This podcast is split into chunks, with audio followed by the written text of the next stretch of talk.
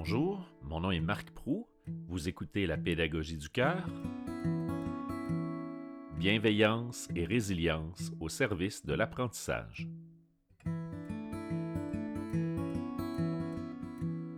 Bonjour tout le monde, déjà le troisième épisode de la troisième saison du balado La pédagogie du cœur. Très content de vous retrouver, merci d'être là encore une fois, fidèle au rendez-vous. Je vous remercie d'ailleurs pour les commentaires que vous avez laissés. Vous avez été nombreux à faire des commentaires sur les différentes plateformes sur les deux derniers épisodes. Euh, je vous en remercie. Ça fait une grosse différence. Ça attire l'attention des gens, ça attire l'attention de nouveaux auditeurs. Donc, un grand merci d'avoir pris le temps de faire ça et gênez-vous pas pour ceux qui ne l'auraient pas encore fait. Si vous appréciez ce que vous entendez quand vous syntonisez le balado de la pédagogie du cœur, eh bien, gênez-vous pas pour en parler. Aujourd'hui, comme c'était le cas lors du premier épisode de la saison, je suis seul, pas d'invité avec moi, et j'aborde un sujet qui m'apparaît assez important. En fait, quand on demande à un enseignant, à une enseignante au primaire ou au secondaire, de quoi elle aurait ou il aurait le plus besoin, la réponse est à peu près toujours la même. On a besoin de temps. On a besoin de temps pour réfléchir, de temps pour souffler, de temps pour mettre en pratique des nouvelles façons de faire dont on a entendu parler dans une formation qu'on avait trouvée spécialement intéressante. Mais le temps, c'est une denrée très rare. Comment pourrait-on trouver, comment pourrait-on créer de l'espace dans nos horaires chargés? Il n'existe malheureusement pas de recette euh, toute simple, euh, pas de baguette magique pour inventer, pour créer du temps, mais j'ai réfléchi, j'ai fouillé et j'ai quand même trouvé quatre moyens à vous proposer qui devraient vous permettre de gagner du temps à coup sûr. Première suggestion donc, ne pas reporter une tâche brève. C'est un truc assez simple, en fait. C'est complètement simple, je dirais. Ça m'a été transmis par une collègue au tout début de l'année scolaire en cours, et depuis, je l'applique aussi souvent que possible. Quand une nouvelle tâche se présente, une tâche brève, une tâche qu'on peut évaluer à moins de cinq minutes, et qu'on peut la réaliser immédiatement, ben, on ne la reporte pas à plus tard on s'en occupe sur le champ. Les avantages de cette stratégie sont multiples. Si je prends un exemple simple, je croise un collègue, j'ai une discussion avec lui à propos de quelque chose qu'on a préparé un peu chacun de notre côté, je lui parle d'un document et il me demande de lui transmettre ce document-là par courriel. Ben, si c'est possible, envoyer le courriel immédiatement va m'éviter d'avoir à ajouter cette tâche sur ma liste de choses à faire. Donc, aussi bien de le faire tout de suite. Bien sûr, on se comprend, il peut arriver que ce soit tout simplement pas techniquement possible de le faire immédiatement et que ça me ferait faire un détour, que ce serait plus compliqué, etc. Je comprends tout ça.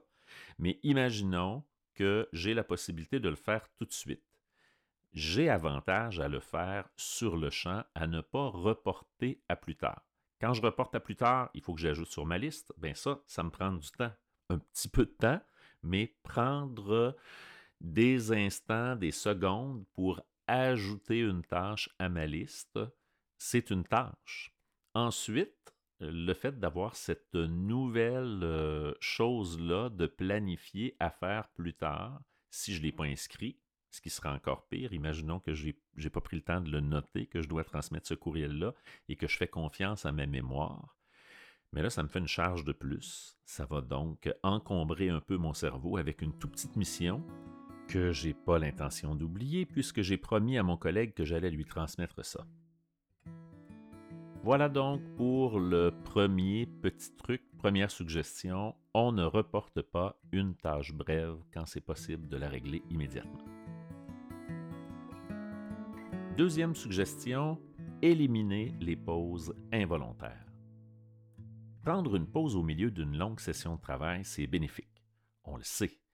Bouger, oxygéner son cerveau, reprendre le travail ensuite, c'est parfait, c'est ce qu'il faut faire. Mais interrompre une tâche à tout moment, ben, ça diminue de façon importante notre efficacité. C'est donc essentiel, si on souhaite réellement gagner du temps, d'éloigner les distractions quand on se met au travail. Et les distractions, ben, elles peuvent être multiples. Première distraction à éliminer, à éloigner, bien sûr, le téléphone intelligent et les nombreuses alertes qui vont euh, apparaître euh, sur l'objet en question.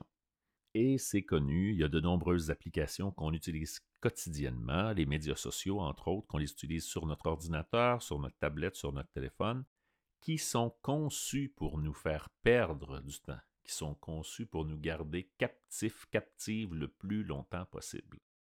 Et il y a d'autres euh, distractions qui peuvent se présenter, qui peuvent nous empêcher d'être euh, concentrés sur la tâche qu'on veut entreprendre. Par exemple, nos voisins de bureau, avec qui on prend plaisir à partager des anecdotes, euh, qu'on est content de retrouver le matin quand on arrive au travail, quand on a une pause. Il vaut donc mieux trouver le moyen d'éloigner toutes les distractions afin de mettre moins de temps à conclure une tâche qu'on a amorcée. Pour y parvenir, il faut parfois choisir de s'installer dans un lieu qui va être isolé pour une certaine période et ainsi éloigner toutes les sources de distraction. Le fait de remplacer de nombreuses interruptions qui seraient involontaires par une pause qu'on a planifiée au moment qui nous convient va permettre de gagner en temps et en efficacité.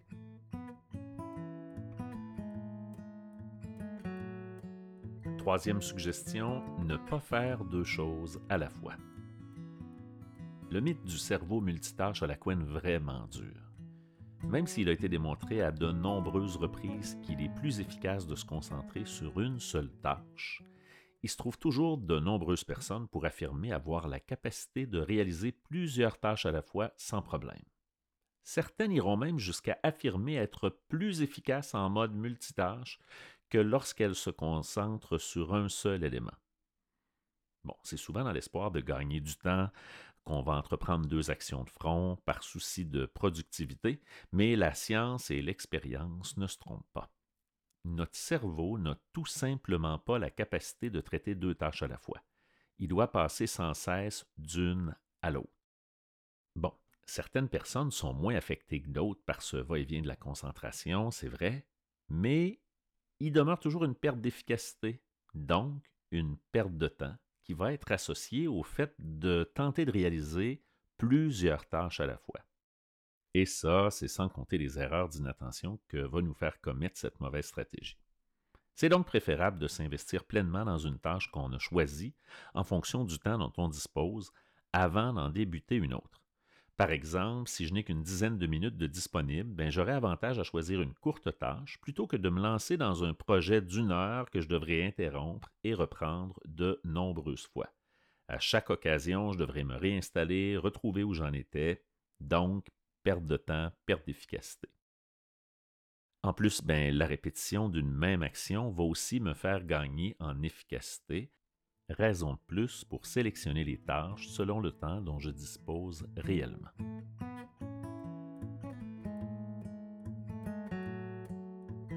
Dernière suggestion, dernier moyen pour gagner un peu de temps, avoir des attentes et des objectifs réalistes et raisonnables. C'est probablement l'un des moyens les plus sûrs de gagner du temps mais c'est parfois difficile de mettre en veilleuse notre perfectionnisme. On veut tellement que tout soit parfait qu'on se retrouve souvent à gaspiller de précieuses minutes et parfois même des heures pour des détails qui n'auront aucun impact sur les résultats attendus. Est-ce que c'est si important que la police soit exactement la même dans toutes les sections d'un document de consigne que je vais distribuer à mes élèves? Que les points de forme utilisés dans la première partie du document soient exactement les mêmes que dans la dernière partie. Pourtant, quand je travaille avec un outil de traitement de texte et qu'il refuse de collaborer après que j'ai copié-collé un élément qui provient d'un autre document, ben je me retrouve à chercher la solution puis à faire de nombreuses tentatives pour régler un problème ben, qui n'en est pas vraiment un.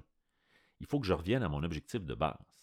Est-ce que les consignes sont claires? Est-ce que l'élève va comprendre ce qu'il a à faire?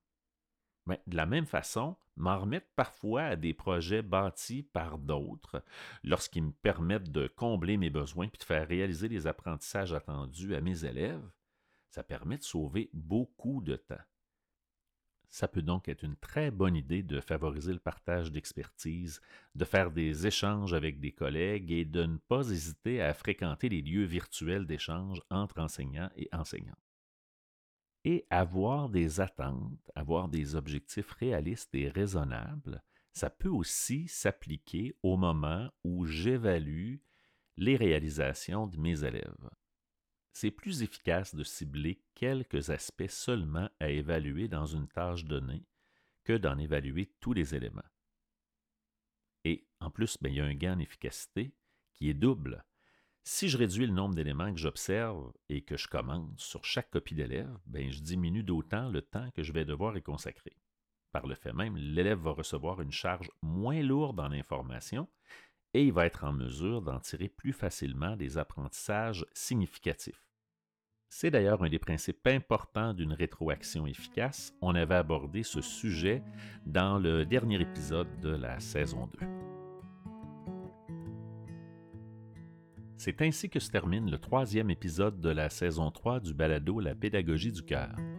Si vous souhaitez en savoir plus sur la question du cerveau multitâche, je vous suggère de lire le texte signé par Nathalie Kinard en juin 2017 sur le site de l'agence Science Presse. Merci à Dave Tardif pour la sympathique proposition de collaboration. Vous retrouverez d'ailleurs le contenu de cet épisode dans un billet publié sur le blog de l'application web Hoplan, un outil qui permet d'alléger la gestion de classe et de développer l'autonomie et la gestion du temps des élèves. Merci à Simon Prou, guitariste et compositeur. C'est sa musique qui nous accompagne au cours de chacun des épisodes. Mon nom est Marc Prou. Vous avez écouté La pédagogie du cœur, bienveillance et résilience au service de l'apprentissage.